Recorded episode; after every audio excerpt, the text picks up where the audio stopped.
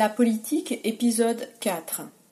Donc nous sommes toujours euh, dans le grand 2 de ce cours, les fondements de l'autorité politique, grand B, l'origine rationnelle de l'autorité politique, et donc euh, nous en sommes au petit 2, la thèse de Rousseau. On a donc vu avec le contrat de Hobbes, tel que le pense Hobbes, que les individus gagnent la paix civile, ils peuvent profiter des fruits de leur industrie, cette expression est de Hobbes, dans un climat de paix civile, mais cela au détriment de leur liberté politique. Le citoyen, en effet, soumet, je cite, sa volonté et son jugement à la volonté et au jugement de cet homme ou de cette assemblée. Donc la thèse de Hobbes est novatrice parce que le contrat est volontaire. À l'origine de sa création, le gouvernement n'est pas imposé par un tyran qui prend le pouvoir, mais le problème réside dans l'application du contrat. La théorie politique de Hobbes est souverainiste, c'est-à-dire que Hobbes défend un pouvoir fort, euh, une monarchie, euh, euh, ou bien un homme et une assemblée qui vont garantir la paix civile. le pouvoir, l'origine du pouvoir est légitime puisque les individus consentent à renoncer à leur liberté, ils autorisent un tiers, absent du contrat, à les gouverner. Donc à partir de là, euh, les citoyens autorisent toutes les actions, toutes les décisions politiques du souverain, dès lors qu'il garantit leur sécurité. Donc la question euh, qui se pose maintenant, c'est euh, comment réunir les conditions de la paix civile de la sécurité sans nuire à la liberté. Comment penser ensemble liberté et sécurité En un mot, peut-on être libre euh, tout en obéissant euh, Donc les limites euh, de la thèse de Hobbes, c'est que les citoyens renoncent à une part importante de leur liberté une fois que le contrat est passé, puisqu'ils autorisent toutes les décisions de l'État. Même si, bien sûr, il y a une modernité aussi dans cette théorie, puisque la notion d'autorisation et de consentement à l'origine du contrat garantit euh, la paix civile. Alors, euh, Rousseau euh, publie le contrat social en 1762. dès sa parution, le livre est interdit et son auteur est condamné à l'exil. Rousseau, en effet, cherche à donner un fondement légitime à l'exercice du pouvoir au sein d'un corps politique. Euh, et il se demande comment s'assurer de la légitimité de ce pouvoir qui s'exerce sur l'ensemble des citoyens. Comment ces citoyens eux-mêmes peuvent-ils se constituer en peuple qui se trouve le plus à même de gouverner? Euh, Rousseau pense le contrat donc à partir de Hobbes mais euh, aussi contre Hobbes. Il va donc euh, euh, critiquer la thèse de Hobbes, même si il reprend son idée de contrat. Pour Rousseau, le pacte ne peut pas être pensé comme un contrat d'asservissement. C'est une contradiction dans les termes. Il ne peut pas y avoir de contrat d'esclavage légitime, mais seuls peuvent être envisagés des contrats de liberté. Donc la finalité de l'État et sa légitimité chez Hobbes réside dans le consentement des individus aux décisions du pouvoir. L'État assure la sécurité chez Hobbes, la préservation de la propriété, le développement économique et culturel et un certain confort de vie. Donc un pouvoir est légitime tant euh, qu'il garantit la paix et la possibilité de, produire, économiquement parlant. Donc pour Rousseau, euh, la légitimité du pouvoir va se trouver ailleurs. C'est la liberté, ce terme est, extrêmement important, hein. on est bien là euh, dans une notion du programme capital, hein, la liberté. La liberté des citoyens euh, est le fondement et la finalité du contrat social. Pour Rousseau, l'essence de l'homme, sa nature réside dans la liberté. On trouve cette phrase dès le début du contrat social. Donc euh, c'est une citation. L'homme est né libre et partout il est dans les fers, les fers F-E-R-S. Hein. Euh, euh, Rousseau donc distingue ce qui devrait être le droit, la liberté pour l'homme donc, et ce qui est hein, le, fait, c'est-à-dire la privation de liberté par des régimes politiques arbitraires, tyranniques. Hein. donc on trouve un point commun chez Hobbes et chez Rousseau, c'est l'idée de contrat. L'état civil est fondé sur un pacte commun.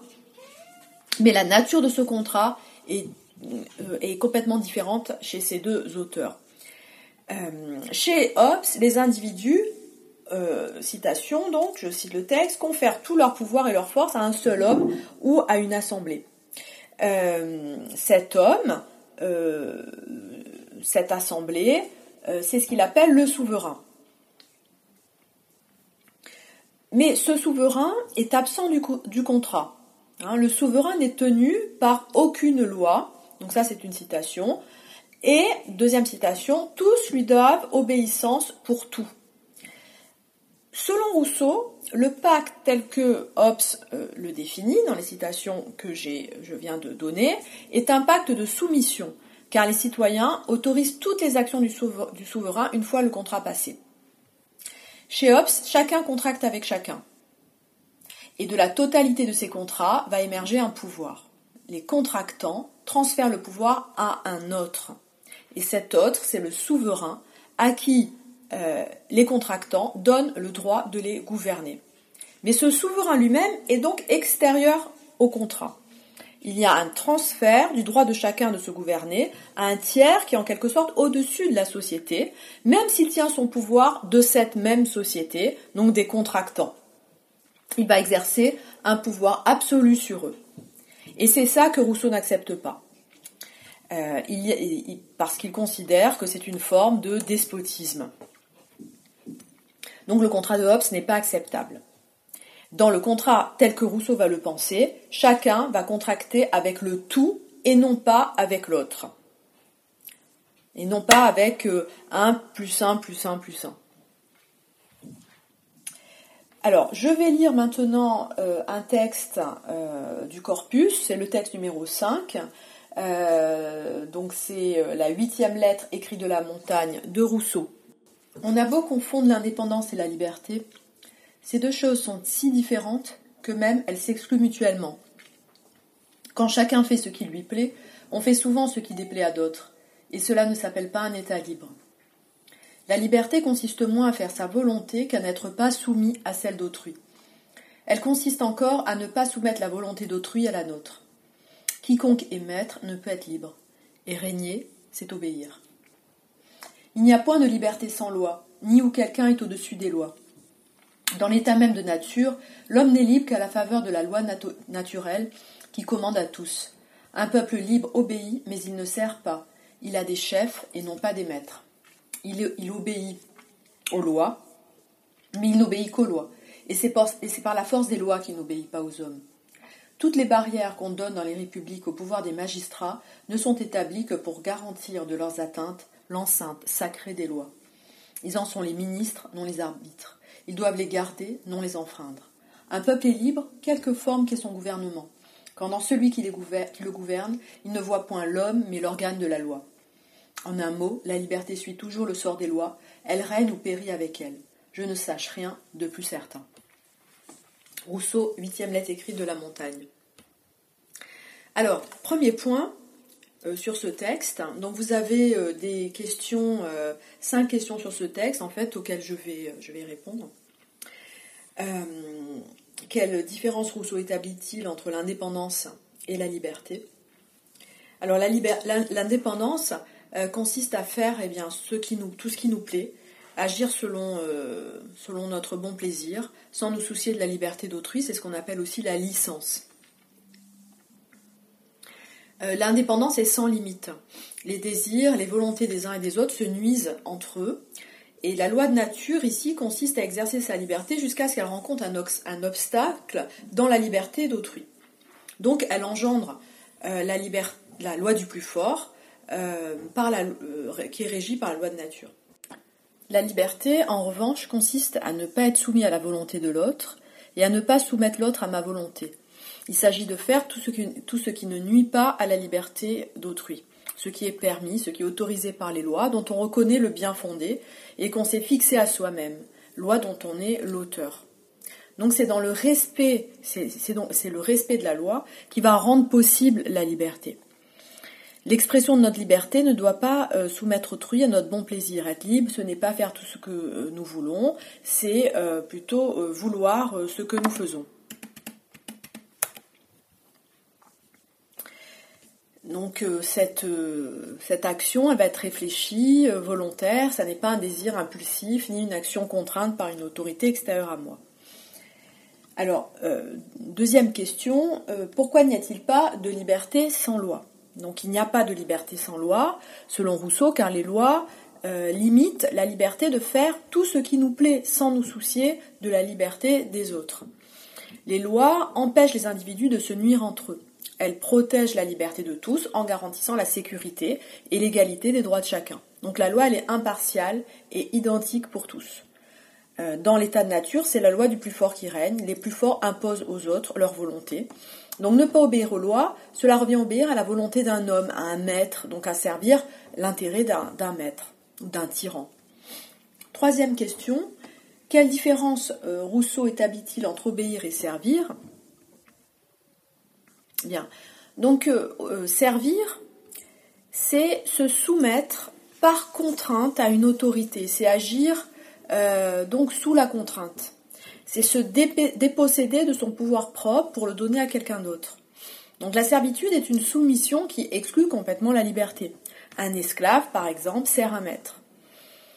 Euh, obéir, en revanche, c'est respecter volontairement la loi en reconnaissant son bien fondé. La loi, pour Rousseau, elle vient du peuple. Euh, ou bien c'est une, enfin, c'est une loi votée par les représentants du peuple. Donc l'obéissance est liberté car chacun obéit librement à la loi qu'il se prescrit à lui-même. Donc on peut faire une distinction entre euh, autonomie et, hétéronomie.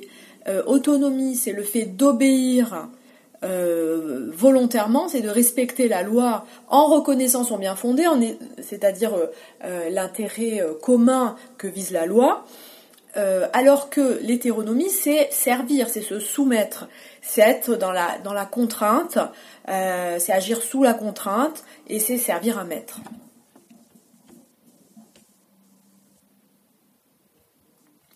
Euh, quatrième question, pourquoi est-il préférable d'obéir aux lois plutôt qu'aux hommes euh, selon Rousseau? Eh bien, il est préférable d'obéir aux lois plutôt qu'aux hommes parce que les lois sont les mêmes pour tous une fois qu'elles sont édictées. D'une part, donc euh, elles ne doivent pas exprimer l'intérêt particulier d'un homme ou d'un groupe, mais viser l'intérêt commun, donc l'intérêt de la communauté. Euh, dans le contrat social, on va voir que Rousseau montre que les lois ont pour origine la volonté générale, c'est-à-dire le peuple, euh, qui est équivalent au souverain, c'est la même chose pour lui, c'est-à-dire euh, la communauté d'hommes libres, ou encore l'ensemble des citoyens, c'est-à-dire le tout. Hein. Donc on a une équivalence entre peuple, souverain, communauté d'hommes libres, ensemble de citoyens, tout. Et donc, les lois ont toujours pour but, euh, les vraies lois selon Rousseau, hein, l'intérêt commun, c'est-à-dire l'intérêt de l'ensemble de la communauté. Elles sont faites par le peuple et pour le peuple. Donc ce sont des lois qui permettent de vivre ensemble. Euh, alors que euh, obéir aux hommes, en revanche, c'est courir le risque de l'injustice euh, de la tyrannie, de l'asservissement, de la corruption. Les hommes peuvent être gouvernés par leurs désirs, par leur ambition personnelle, par leur orgueil, leur ego, au détriment de l'intérêt de la communauté, du peuple. Donc le souverain ne peut pas être extérieur à l'association, contrairement à la théorie de Hobbes. Le souverain, c'est le peuple, c'est la volonté générale.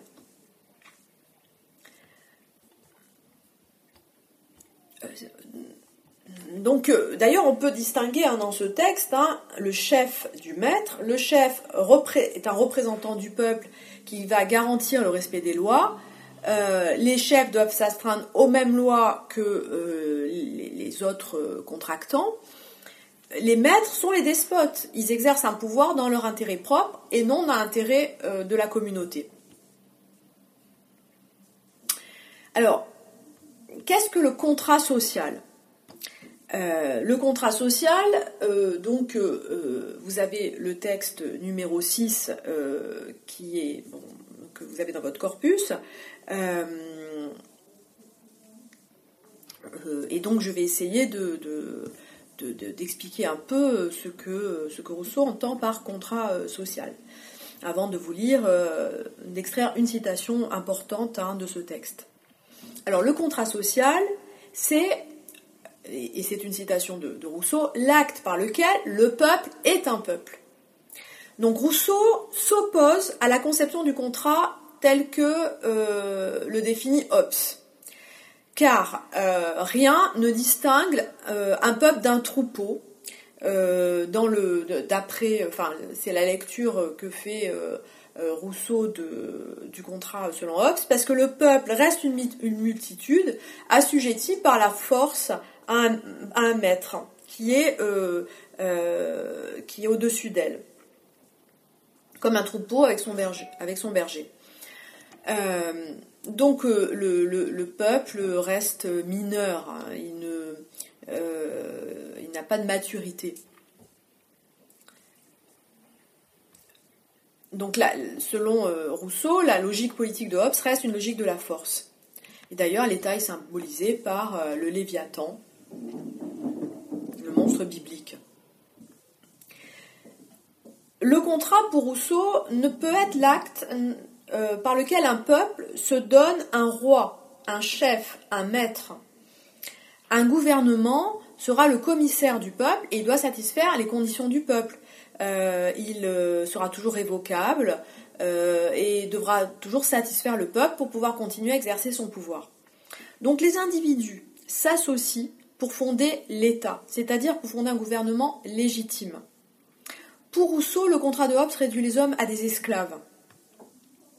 Et une telle logique résulte de la servitude volontaire,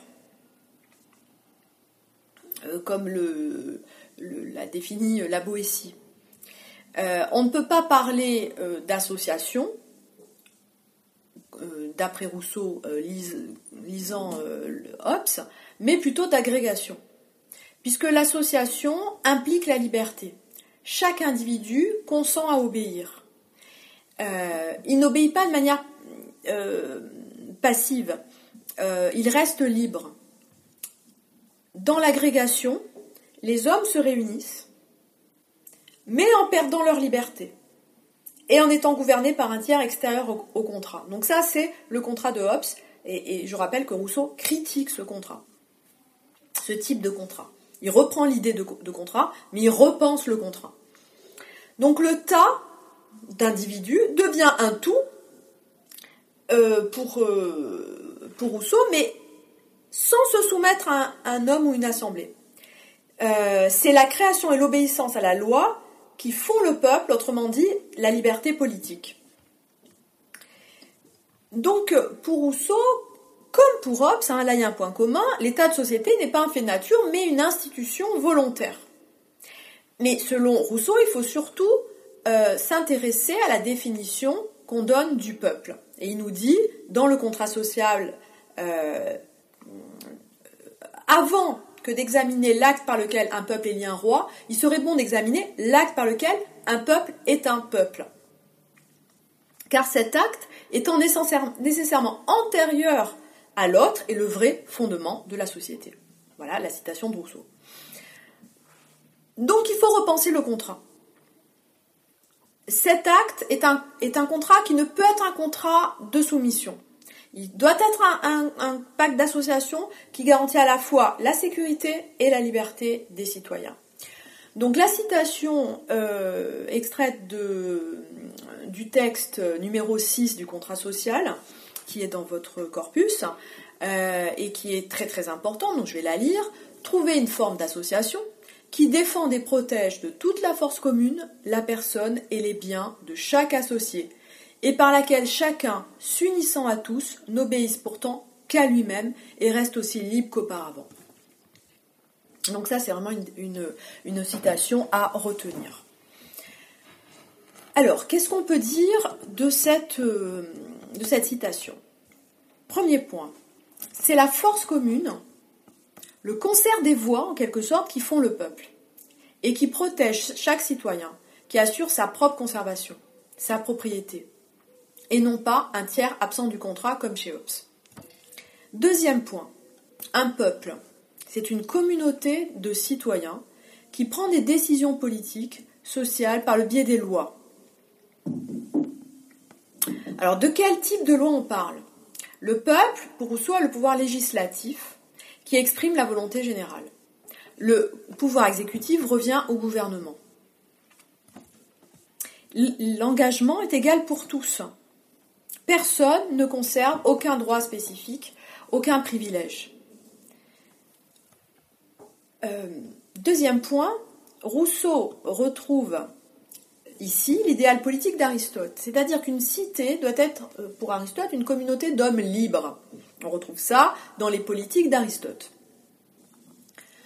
L'homme libre se différencie de l'esclave. Donc l'homme ne doit pas renoncer à, sa liberté en contractant, car il renoncerait ainsi à sa qualité d'homme, à sa nature. Hein. Je rappelle, l'homme est libre et partout il est dans les fers. Mais Rousseau étend en fait cette définition de l'individu au peuple. Euh, on passe chez, euh, Aristote, euh, il s'agissait du citoyen, de l'individu, donc ici il s'agit du peuple. La souveraineté populaire, c'est la liberté politique. Mais paradoxalement, le peuple est libre parce qu'il obéit à la loi qu'il se prescrit. Hein. citation de Rousseau, l'obéissance à la loi qu'on s'est prescrite est liberté. Il obéit à la loi car la loi garantit la liberté. Sans loi, aucune liberté n'est possible. Car la liberté des uns serait menacée par celle des autres. Donc, euh, obéir à une loi empêche d'obéir à un homme. Mais en même temps, la loi, elle est l'expression de la volonté générale. Égale le peuple, égale le souverain. Le peuple, pour Rousseau, enfin, c'est pas la foule, c'est pas la multitude, la masse, c'est pas une agrégation. Le peuple égale une association. Ça, c'est un point très important. Le peuple, chez Rousseau, c'est la totalité d'une communauté politique. Rousseau est un penseur de l'institution politique du peuple et pas de l'insurrection. Hein. Les individus euh, ne peuvent pas survivre seuls, donc ils ont besoin de s'associer pour survivre. Il n'y a de souveraineté que du peuple. Seul le peuple est légitime pour Rousseau. Partout où le peuple n'est pas souverain, on a des maîtres et des esclaves. Donc le concept de peuple, c'est la même chose que le concept de république il est impossible de penser, euh, la politique sans comprendre l'acte par lequel un peuple est un peuple. Hein. On revient donc à cette, euh, cette citation. Euh, la société n'est plus scindée entre gouvernants et gouvernés. Un peuple ne peut pas être soumis à une autorité qui exerce un pouvoir sur lui, car dans ce cas, on n'a pas un peuple, mais on a des, esclaves, on a un troupeau. donc, Point suivant, comment peut-on euh, s'associer aux autres tout en restant libre? C'est le problème fondamental dont le contrat social va donner la solution. Euh, alors, il faut trouver ce qu'on a de commun dans nos intérêts. L'association, qu'est-ce que c'est que cette association? C'est dégager ce que sont nos intérêts communs et accepter de nous conduire conformément à ce qu'implique l'intérêt commun. Donc la, République donne euh, le, le, modèle dans le contrat, euh, mais euh, pas, c'est un modèle qui n'est pas appliqué mécaniquement. Il est applicable, nous dira Rousseau, sur un petit territoire, par exemple la Corse. en fait, il, il, décrit ce qui devrait être et pas forcément ce qui est. Il établit les principes constitutifs d'une république. Alors, point suivant, euh, on pourra en arriver à forcer le citoyen à être libre.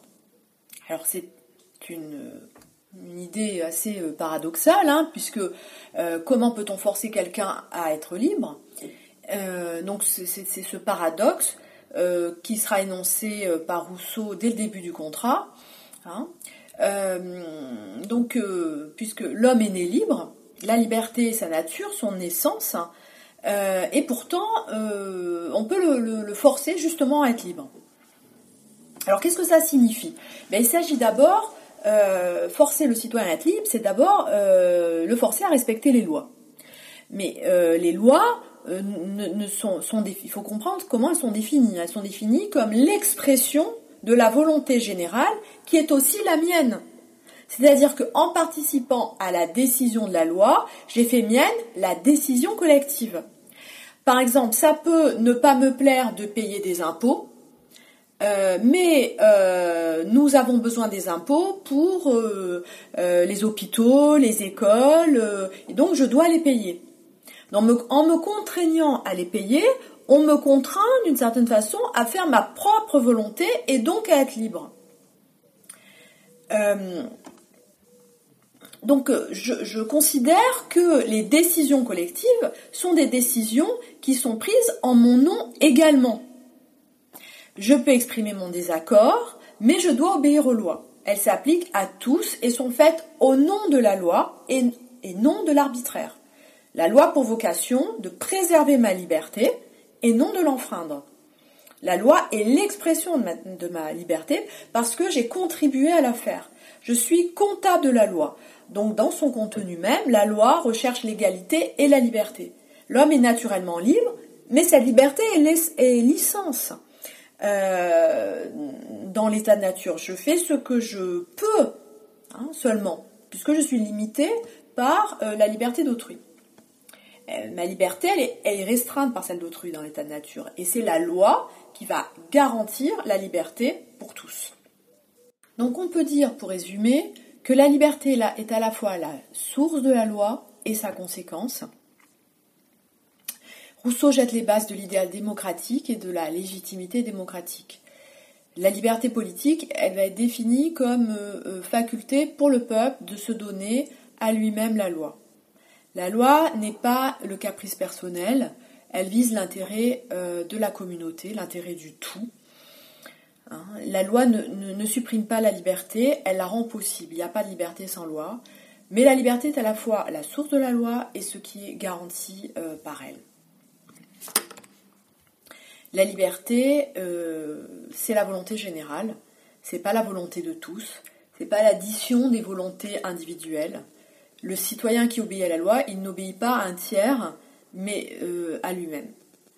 Petite précision, si vous entendez un léger ronflement euh, en fond sonore, ce n'est pas que mon cours est ennuyeux, mais que mon petit Carlin impassible dort à côté de moi et, et ronfle. Voilà.